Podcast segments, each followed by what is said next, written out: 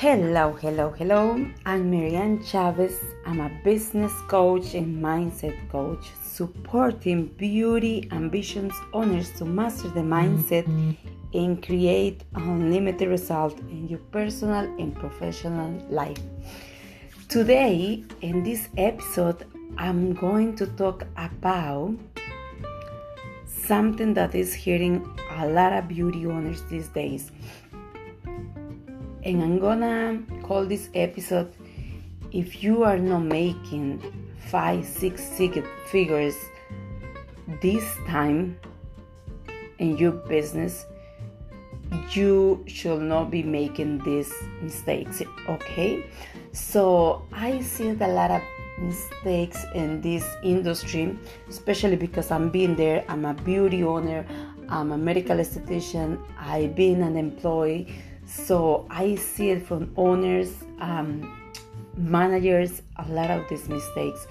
Um, sometimes because we are rushing, we have to fill like uh, spaces, we have more clients, stuff like that.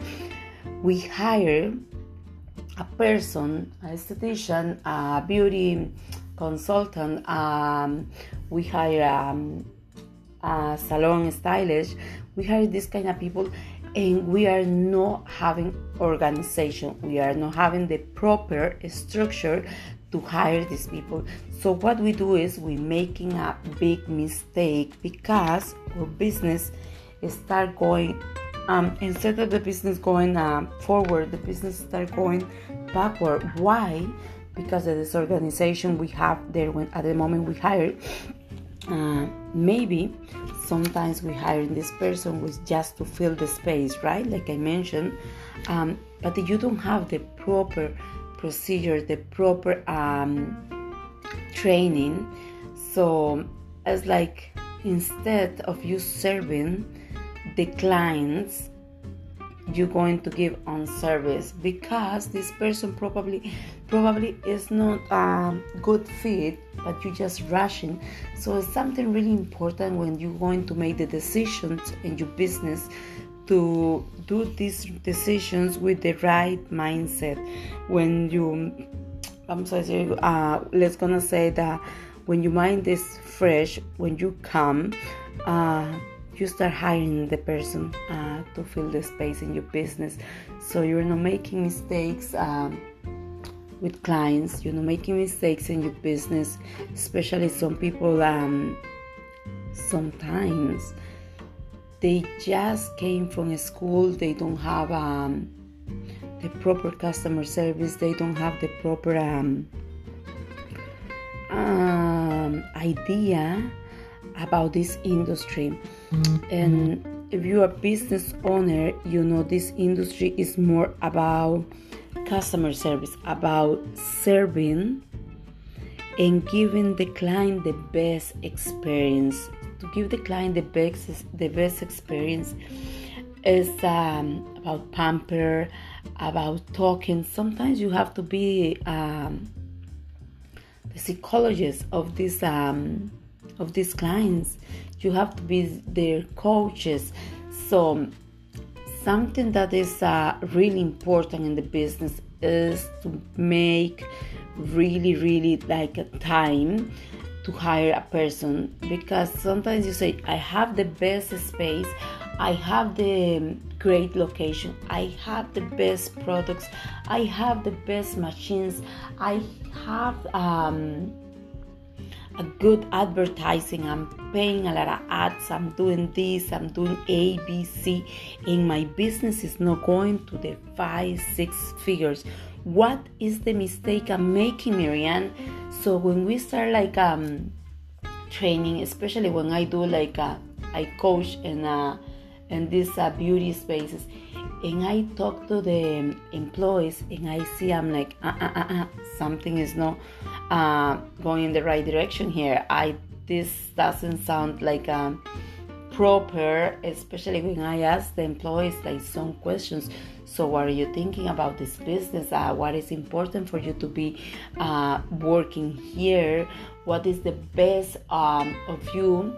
Uh, to give uh, support with the clients coming, ask you questions, how you upsell to the clients, how you doing like um, with the other co-workers how you make it with the cleanings of the space how you so the answers is something really important. Um tony robbins says once uh, he was training this um, soccer team or baseball team i don't remember right now then he said the owner of the team was spending a lot of money and he was doing a lot of crazy things just to make this team to be success and to win but wasn't never like that until he's go there and start training these people and see the mindset of the soccer team right? Or the baseball team i don't remember right now. But he see like oh the mindset. So it's something really important. You hire like um this esthetician this uh, person for uh, the receptionist you hire for uh, for your beauty industry and the person doesn't have the mindset the person doesn't have the right um, uh, positive thinking they just go there to stay and sit there to fill the hours and get the paycheck. So it's really important uh, for you as a beauty owner to ha- not carefully but to have the right um, structure to have the right uh, procedure to hire uh, the employees. Uh, your employees is the um, key of your success.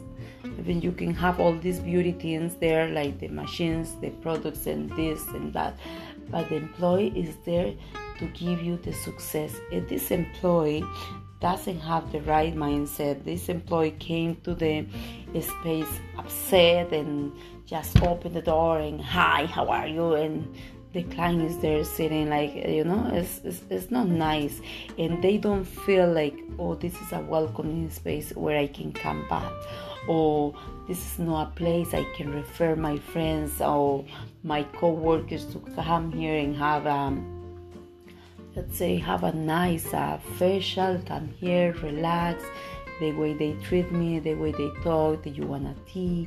Are you okay? The bathrooms are here. Give the right instructions.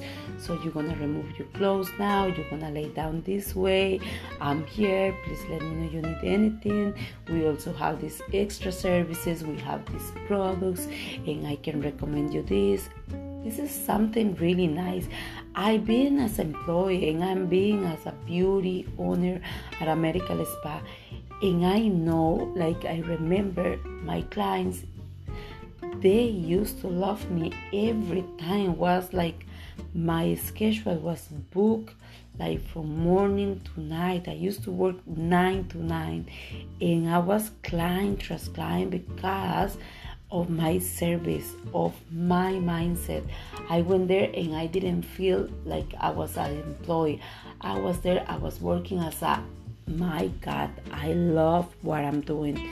This is my industry. I love it. Like, what's my passion?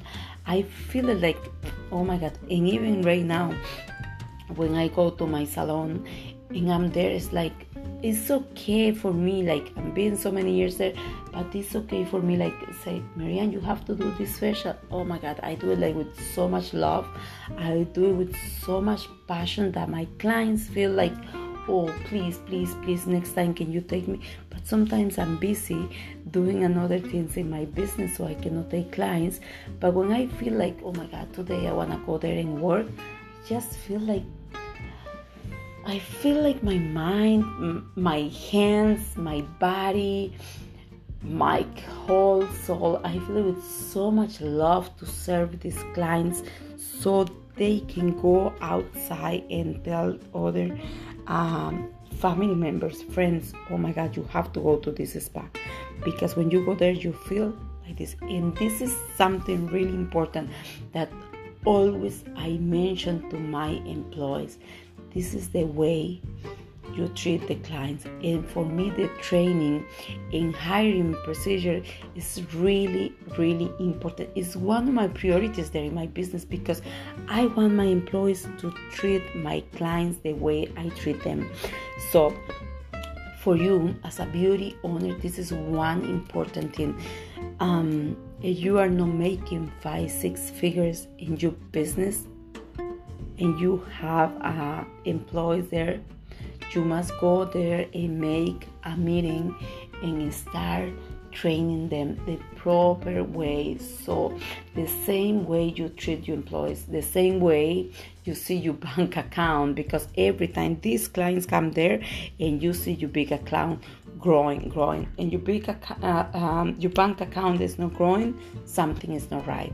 So, this is something I really want to share with you because it's something I I receive a lot of DMs in my Instagram or my Instagram just in case you want to follow me.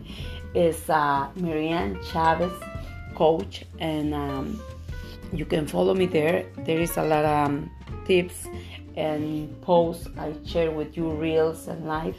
So for you to follow there and get more tips. And I see a lot of people there DM why I cannot make these five, six figures, Maryan. What is happening? I've been in the industry for so many years. I've been there, I hire, I have employees. Ah, ah, ah, ah. But what employees were there?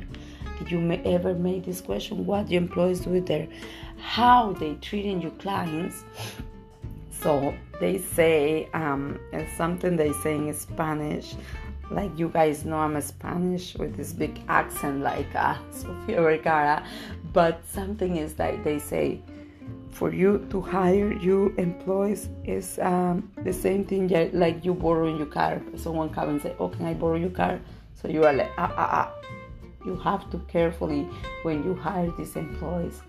So this is everything for today. I hope this work for your business pay really attention when you hire your employees and train them the same way you work in your business. Make them to believe this is your space, this is your job, this is your own business. You come here, you get a check.